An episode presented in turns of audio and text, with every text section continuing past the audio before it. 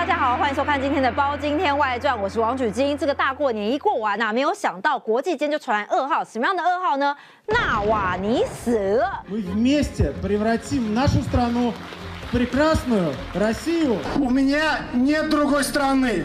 Мне некуда отступать. 纳瓦尼是谁呢？很多人称他为是普丁的头号政敌。那很多人说，纳瓦尼这样一死啊，普丁不就天不怕地不怕吗？ 哎，不过说真的啦，普丁从来也没怕过谁啊，所以纳瓦尼死掉可能对普丁来讲刚好而已。但大家也说，呃，这个纳瓦尼呢，过去来说可以说是九命怪猫哎，因为记不记得二零二零年的时候，那个时候纳瓦尼呢不是中过神经毒吗？那个时候没死掉，之后呢被普丁抓到之后呢，流放到这个叫极地狼的地狱，零下三十度，他也没死掉。甚至我们来看一下，死之前呢还在狱中视讯，灿烂微笑的画面，他也没死掉。这个时候都还好好的，为什么隔一天就死翘翘了呢？而且更诡异的是哦，死翘翘之后呢，狱方就把他的遗体给扣留了。现在他的家属啊，完全找不到纳瓦尼的遗体哦。那现在呢，狱方说什么呢？我们要死因调查，要做科学分析，时间什么时候要给我呢？无期限。哎。搞了半天，遗体你给我扣留了，还无期限，你都不给我。但为什么纳瓦尼会死翘翘呢？好，现在俄罗斯官方官媒怎么宣告呢？他说，因为纳瓦尼散步之后身体不适，倒地死亡。哎，你想想看，有可能呢？哦，人好好的啊，去监狱外面呢啊，散步一下就死翘翘吗？大家也觉得太不合逻辑了吧？所以这里面有没有一些什么猫腻呢？而且很多人说啊，这个纳瓦尼根本就是被普丁给刺死的嘛，普丁根本是故意的，这代表俄乌战争还有可能会继续打哦，真的是如此吗？好，我们今天特别请来了国际专家，我们的教授张国成老师来帮我们分析。哎，主持人好，大家好。好，国成老师，我想请问一下，这个纳瓦尼之死啊，他太太、他的妈妈都觉得非常非常的不可思议，真的是这样子，像散步一半突然死翘翘吗？还是说，就像他的遗孀说的，这一切都是普丁干的，甚至干完之后我还要灭证呢？好的，这个纳瓦尼是最近过世哈，在台湾可能听过他的人比较少，嗯，但是在欧洲、在美国，其实他非常有名。为什么？因为这是这么多年来哈，他是最公开反对普丁，而且被抓最多次，而且被抓之后还不改变他的态度，而且也是撑最久的。为什么？因为以前很多人哦反普丁反一次反两次哈，然后就就不敢了，要不然就是被报复，被过世了。好，只有他呢，从两千年哦坚持反普丁，反到现在二零二四年，而且中间哈、普丁还有一度哈、对他算是网开一面，哦，给他一些啊这个宽大的对待，但是呢，他并没有因此而改变他的态度，嗯，反而呢对普丁的指责、攻击跟批评哈、完全不改变。哦，这个人是猛呢，哦，所以就很猛啊。所以在欧美哈、好，其实他的地位还是蛮崇高的。那现在呢，这不幸过世。那我们可以看哦，其实啊，他是律师出身的，嗯，啊，那当时呢，他就是以揭露地方官员的贪腐，好开始出名。后来呢，在普丁第一次选总统的时候哈、他说啊，普丁那时候代表叫做统一俄罗斯党。他说这个统一俄罗斯党哦，就是什么呢？骗子跟小偷的组合。嗯啊，这个当然当时引起很大的这个震撼了。啊，虽然他后来说啊，他其实是没有那个意思啊，因为毕竟那个政党里面有俄罗斯啊的国民嘛。如果你说一个政党里有俄罗斯的国民是骗子跟小偷，在俄罗斯人看起来，你等于是说我们俄罗斯人就是骗子跟小偷。但他就是要说普丁就是骗子跟小偷对啦，，那但是他的意思说，其实我说的意思就是普丁就是骗子跟小偷啊，所以呢，啊，这个就非常的出名。然后呢，在两千年的时候哈、他就参与很多俄罗斯的民族主义的游行。其实哈、跟大家报告，他还有乌克兰的血统。哦，啊，所以现在在这个时候当然是特别特别啊敏感啦注注意了哈。然后呢，二零一一年的时候哈，他在反普丁的时候他就被捕了。好，接下来呢多次的被捕，但是呢，当时普丁哈，第一个还要在西方国家啊这个欧美的前面保持一个比较温和开明的态度，所以呢，他常常被捕，啊去坐牢，像遭造咖一样，捕了很这个被捕之后，很快呢啊就会被释放。哦，啊，表示说俄罗斯还是有点民主的啊，还是有一些可以容忍这个批评的气氛。但是呢，到了二零二零年哈、他突然生病，生一种怪病，嗯，啊，送到医院哈、无法医治，但是病况越来越加重。他的支持者，包括他的家人哦，意识到这可能是俄罗斯情治单位的毒手。其实，在前苏联时代哈，就经常利用这种毒计哈，去谋害、去刺杀流亡海外，然后又批评苏联政府的人士。哈，然后的东欧很多国家哈也都使用标准作业程序是怎样？好，有一位保加利亚的。流亡人士，嗯，好，就流亡到了英国，好，那到了英国之后呢，他就在英国广播公司开了用保加利亚语的节目，专门披露保加利亚政治的内幕。那时候还是共产时代，然后呢，保加利亚政府就很不爽，于是就派人到苏联去取经，啊，苏联就教保加利亚政府说好如何如何，然后呢，他们就派了特工哦，到了伦敦，先掌握了好他们要暗杀的这位流亡人士的动向。接着是等时机，等什么时机呢？等下雨，因为下雨大家都要撑伞嘛。啊，下雨呢撑伞，然后呢他们就啊这个跟踪他，然后呢这个走出地铁，大家都要开伞嘛。然后呢就接近到他旁边哈，借故以开伞的方式哈，好就用那个装有毒药的这个雨伞枪，好就假装开伞这样子，就不小心刺到他，因为那时候大家都开伞嘛，所以被旁边的伞碰到。刺到啊，其实很多人都不以为意，好，然后他就被刺到了，实际上毒液已经注入体内，然后两天之后呢，就居居死掉了，对，身亡了。所以呢，在二零二零年的时候，他当时纳瓦尼得到怪病，也被怀疑让他搭乘德国非政府组织派来的专包机哈，去德国看病，意思就是说，第一就帮你造了，你要去德国。好，就不要再回来了，就不会有什么问题。因为如果要抓你，就不用让你上飞机了嘛。第二，去了德国，德国的医生当然不会听普丁的嘛。所以如果真的有什么问题，德国的医生不会帮忙掩盖。意思就是说，哈，最后一次了，你好自为之。好，结果呢，他胆子还是很大，还是很勇敢，在德国呢治的差不多之后，哈，又回到俄罗斯。哇，这个这次就不得了了。好，回到俄罗斯之后，哈，终于呢就被被捕了，而且这次被捕，哈。是数罪并发，就是以前那一些小罪哈，通通被抓出来算账。嗯，所以呢，一判判多久嘞？判十九年啊！十九年，被判十九年，非常重，而且判十九年哈，还被认为什么呢？有逃亡之余，逃亡之余怎么办呢？就被流放到北极圈当时关最重刑的罪犯的北。极地狼或叫北极狼的监狱。哎，但我想请教国昌的时候，因为照照理来讲啊，大家会怀疑说这一次是普丁干的嘛？对。但是如果说真的是普丁干的话，他二零二零那个时候或二零二零那时候抓到这个呃纳瓦尼的时候，那一次就回戏啦，那干嘛等到现在？对。所以现在俄罗斯政府就说哈，你们呐，西方国家政府哈，不要总是在那边阴谋论啦。好，如果真的要处理掉他的话，早就处理了，怎么会这样子呢？而且哈，他现在被关去那个监狱叫做极地狼监狱哈。嗯。哦，当然那个条件是非常的不好啊。好，在这个距离莫斯科西北两千公里，意思就是说你想跑也跑不掉。而且外国的记者哈要去采访也很困难嘛，因为离莫斯科就两千公里嘛。可是呢，俄罗斯政府就说，哎，我们对他哈其实待遇还是蛮好的哦。好，在这个前几天呢，还让他试训啊接受这个访问。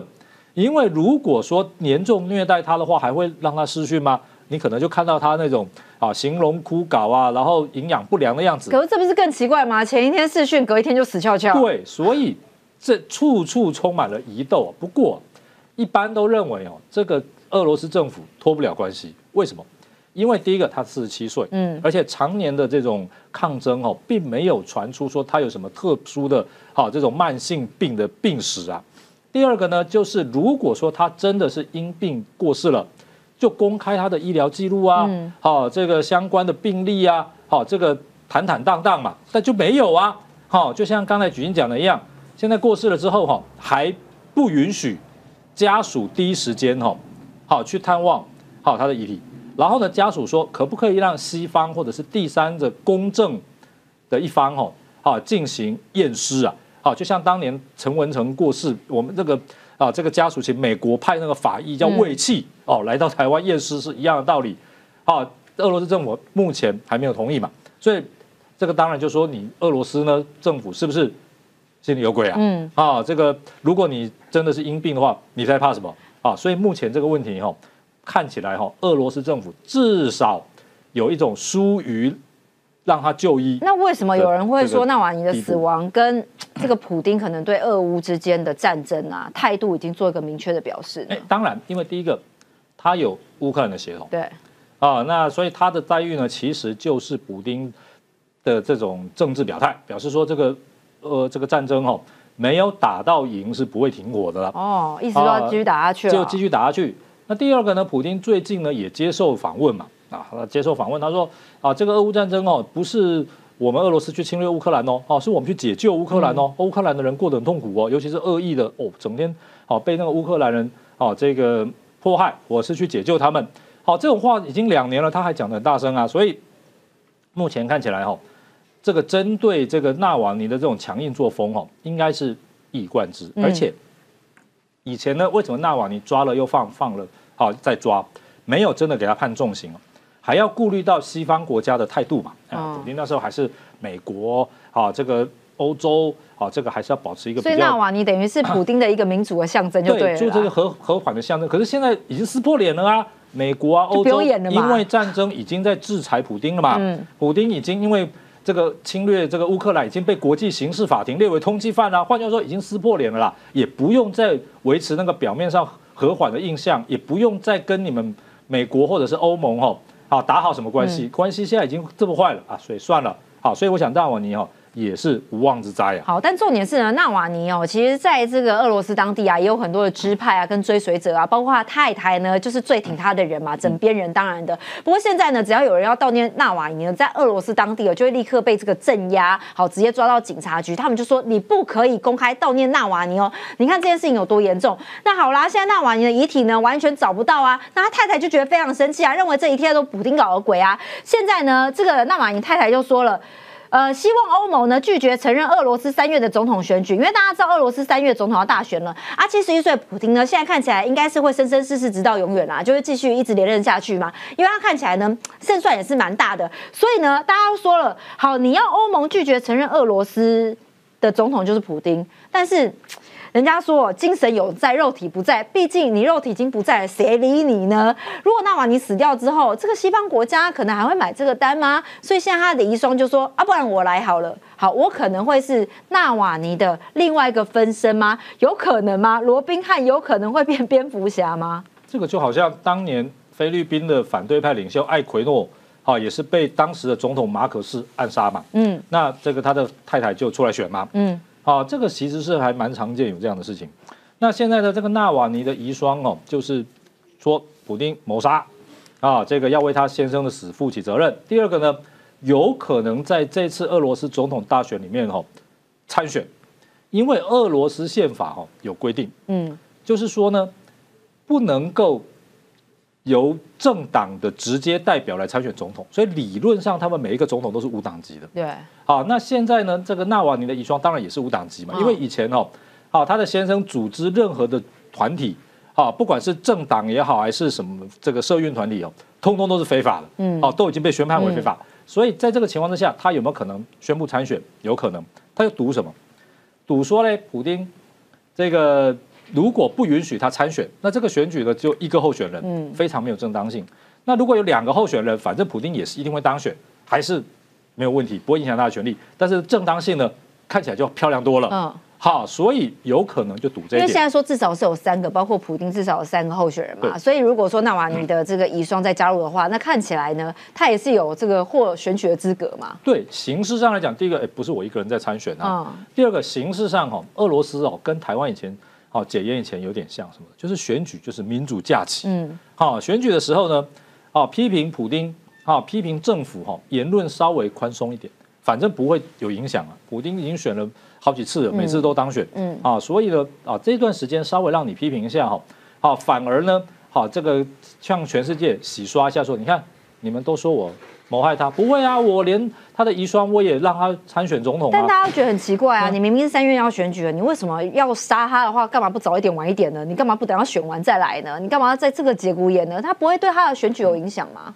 我认为哦、还是担心选举的时候，只要他人还在，啊，如果有记者要采访他，发表一些啊批评普丁的言论哦，这个还是对普丁有影响。嗯，啊，因为只要人还在，西方记者啊，他甚至于说是这个俄罗斯本土的反对派哈，虽然数量不多，多多少少还是有那么一点，啊，拿这个做文章，啊，所以这个让普丁还是很顾忌。嗯，我觉得这还是有可能，就好像那个李克强啊过世，不是李克强要造反哦。现在外面传说不是李克强造反，而是怕有人打着李克强的旗号来造反，啊，所以干脆呢就让这个旗号尘归尘，土归土，这个都是独裁者常用的想法。好，不过现在呢，因为这个纳瓦尼的逝世哦，对这个普丁来讲，内心一定是觉得蛮不踏实的嘛。那美国呢，国际之间呢，也来加码踹一脚，尤其是美国的部分呢，我们要请教国成老师，因为现在美国就宣布了要对这个俄罗斯有重大制裁。但是有趣的是，因为我们知道拜登跟川普他们也要选举了嘛，那拜登跟川普的态度也是蛮不一样的，尤其是在川普的部分呢。好，川普呢，其实刚开始的时候是比较沉默的，但后来呢，他反倒是谴责美国法官不公平的摧毁美国。这大家说哪壶跟哪壶对不上嘴吗？那干嘛川普突然讲这个呢？牛头不对马嘴的。因为川普最近才输了一个官司嘛，在纽约州嘛，然后呢，他的企业被罚折合台币一百多亿啊，而且还有好几年的这个禁令啊，所以他当然看这些地方法院的这些法官哦，恨都恨得要死啊。好，那这个川普这个态度呢，当然跟现在这个美俄之间因为纳瓦尼的过世会不会有关联？还是有关联？嗯，为什么？因为拜登就很清楚。他跟普京没有交情，对，普京就是坏人啊！我不会跟他打交道，除非他停止战争。可是川普不一样啊，川普说哈，全世界最懂普京的、最有办法搞定普京的，就是谁嘞？就是我川某人。嗯，哈，所以呢，选我当总统哦，可以解决很多问题。哦，你们选那个拜登哦，用这么多方法，只会让普京更嚣张，不可能解决问题。好，所以在这个时候呢，川普有机会就是说呢，你们越讨厌。普丁越在乎普丁，越觉得这个人不能容忍，越需要选我，因为我才是他的克星啊！这这种情况之下，我想，哦，接下来美国的这个国内的总统初选哦，会随着川普的官司哦，还有就是美国跟俄罗斯之间的关系，这种关系哈，也会有这个变化的。好，但是我们也蛮在意说国际间的一些表态哦，因为现在欧盟呢在发生这件事情的时候，就立刻召见俄罗斯的外交官，要求独立调查纳瓦尼之事。不过中国的态度也蛮有趣的，中国外交部冷冷的回说啊，这个就是俄罗斯的内政啦。但是现在北约就很北宋啊，因为我们知道北约每次都是跟俄罗斯对着干嘛，北约立刻呢谴责中国。现在国际之间也出现两种态度嘛。是，那当然了，这个。跟俄罗斯关系比较好，当然不会去批评他。嗯，啊，现在中国跟俄罗斯关系好得很，所以当然对这个问题根本不想回应啊。还有回那一句话，说还不错了。而且暗杀或被消失，反正中国也有。中国自己，俄罗斯也有，中国也不少。没错，中国自己对这些政治异议人士的态度哦，这种处理哦，只有比俄罗斯手段是更凶悍呐。啊，像这个纳瓦尼呢，还来来去去，在中国可能直接早就不知道多久前就消失了。还有让你到国外去，恐怕也不见得有这么好刚了。所以在这样的情况之下，中国当然是这个冷淡的回应。但是欧洲这个反弹就很大，因为呢，欧洲在苏联时期向来就非常关切俄罗斯啊的这种这个民权啊，这个这种相对的异议者啊，他们很关心他们的命运。实际上，如果没有欧美持续的关注哦，哦，这个俄罗斯根本更是关门打狗，毫无忌惮了。嗯啊，所以在这个情况之下呢，当然。哦，美国跟欧盟哈一定会有哦强硬的反弹。那会不会有像美国这样子啊？就是宣布可能更重大的制裁啊？因为美国这一次也是加码踹一脚嘛。我想美国毕竟国力比较强啊，然后那个世界领袖他也没有必要怕俄罗斯啊，所以他要制裁，当然哦绝对不会跟你客气。可是欧洲相对来讲哦，地缘位置上离俄罗斯比较近，嗯，而且各国之间对俄罗斯的态度也不是完全相同的，所以制裁应该也是会有，可是相对的力度哦。比起美国，应该还是低一点。嗯。好，但是我们刚刚说到了这个呃纳瓦尼呢被关到这个极地狼的这个地狱里面去哦。大家说这个地狱呢，这个非常非常厉害。这个监狱有多厉害呢？是世界上三大恐怖的监狱之一哦。那另外一个就是这个委内瑞拉的监狱，还有北韩的惠宁集中营。那为什么很多人说啊，这个普丁要报复纳瓦尼，要把他关在这个极极地狼的监狱里面去，到底有多恐怖呢？因为请教老师，我在网络上真的没有找到什么他的资料哦，就是针对于这个吉伊朗的这个呃监狱，我只知道他以前是集中营，然后甚至画面哦都很少哦，到底这是一个什么样神秘的地方？第一哈、这个地方哦，自然环境哦非常恶劣，种马铃薯它都不会生的那种。它已经离北极圈不远喽，哈、哦离莫斯科已经两千公里了。莫斯科现在是台北是二月哦，莫斯科正常这时候还在下雪哦，啊，所以连莫斯科都那么冷了，比莫斯科还北两千公里是多冷啊！拜托，非常冷。第二个呢，相对来讲，附近的环境很恶劣，没有太多的居民，嗯，啊，一切的这些补给哈、都要从外部。好，如果是冬天天气不好的时候哈、不要说是里面的囚犯了、就算是里面的这些工作人员、这些看守哈、生活条件都很差的。所以呢，不要说被去关到那里了，派到那里哦，哦这你个一定是被流放的那个九品芝这些麻工作人员都是哎被救物，哇，糟糕了，这个要被派到那里。然后呢，好，这个地方哦，还有许多残酷的非这种非肉体的那种虐待方式啊，譬如说呢，冬天非常冷，好，就罚你站在室外啊，不用打你，好，站在室外就好。脚趾头都没哇，了。这个很容很可怕的。然后呢，它的这种有一个这种特殊的这个啊惩罚的房间哦，啊叫隔离牢房。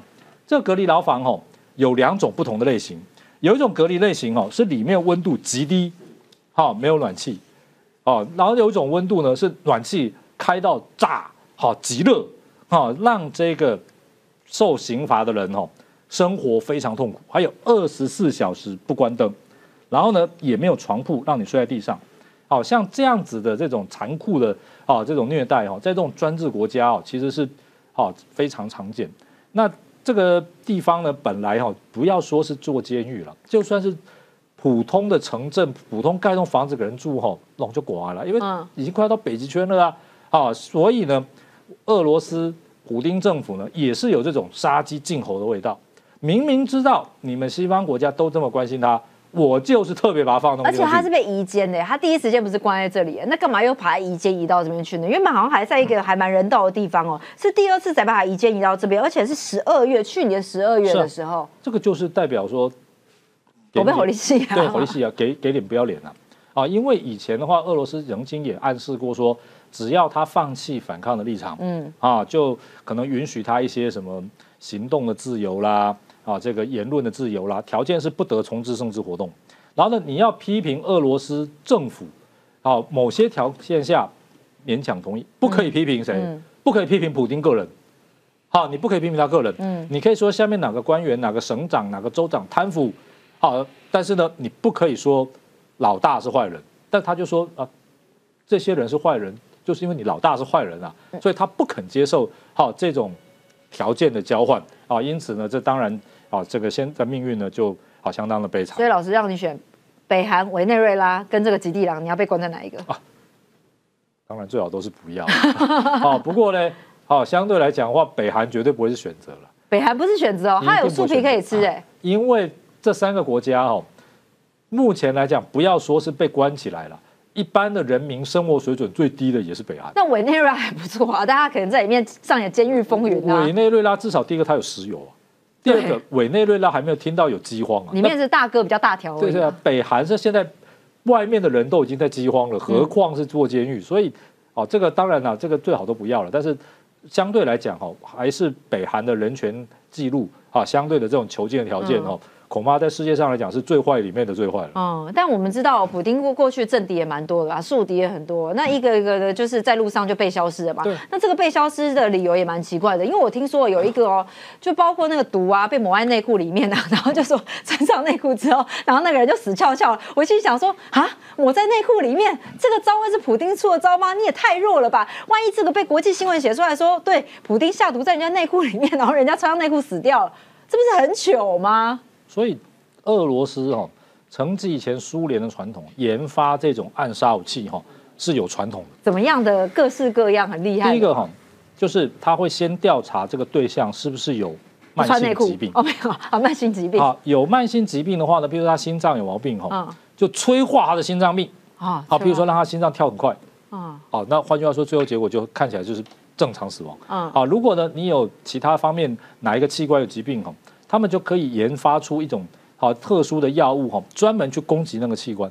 好让人家觉得说你是既有的疾病恶化而不治啊。好，所以呢，像这个这个俄罗斯的暗杀哈，其实在历史上是很有名的。列宁的哥哥最早就是要去暗杀沙皇啊，结果失败了，就被被判死刑了。所以列宁从此革命就创立共产党了。那现在来讲啊，有些人呢还不需要用到这么复杂，好像刚才举例讲啊，什么用到啊这个贴身的衣物啦，什么都不用啊。有些人就直接就动手了，像比如说呢，啊这个瓦格纳集团嘛，大家都听过，哦俄乌战争的时候佣兵集团，对不对？好，他的是领袖叫做什么呢？普里格金嘛，啊这个大家都蛮有名的。结果呢，普里格金去年呢突然发动兵谏啊，啊应该前年了，哎去年去年二零二三年啊兵谏就什么啊派兵哦向莫斯科进军啊。好，就是劝阻普丁战争的作为要改变。嗯，结果呢，闹起来了。好，普丁后来说：“哎，你我佣兵呢，你敢来指使我？你开玩笑，对不对？不乖乖去打仗，对不对？但是呢，后来哈、突然很神奇的，哈、这个普丁说他愿意赦免普里格金，对，好，既往不咎，没有任何问题。但是呢，不久之后哈，哈，普里格金坐的飞机哈就在空中突然爆炸，哇，那当然就结。束了绚烂的一生。对，所以嗯那这个当然会没有关系嘛。普里格金也不是普通人，他也不是像一般人会买机票去搭飞机那种人，他也是有层层保镖的人，哈，会发生这种事情。然后呢，还有就是 俄罗斯最大的石油生产商啊，石油公司的董事长陆克公司的董事长，他以前是谁嘞？他是普京的金主哦，啊，普京选举他提供资金啊，普京的干部很多人是在他那边知心的但是呢都，被 KO 掉了？公开批评战争哦。公开批评战争呢，结果呢，这种身份地位的人哈、突然呢就从莫斯科医院的窗户掉下来了。那当然，这个官方说啊，这是自杀啊，但是嗯就就就没了。好，然后呢，当然像这个啊，有人呢这个这个投诚啊，这个啊其他国家这个军人啊，这当然不用讲，这个叫库兹米诺夫啊，这个比较年轻的，好、这当然就也是就直接被 biang biang 就杀掉了。直接就 biang biang 了嗯哈。所以好像这些哈还有非常多了，好像譬如说呢，好这个还有一位这个长得也还蛮帅的哈，这个李维宁科啊，他本来是俄国间谍，这个俄国间谍什么意呢？他是普京的学弟哦，因为普丁当年就是情报人员。哦好，这个李维宁科看到普丁啊要叫学长的哦，嗯，好，结果呢，他也是投奔了外国了。结果二零零六年哈、好突然也是不治身亡。结果呢，验尸发现茶水被人家加入什么呢？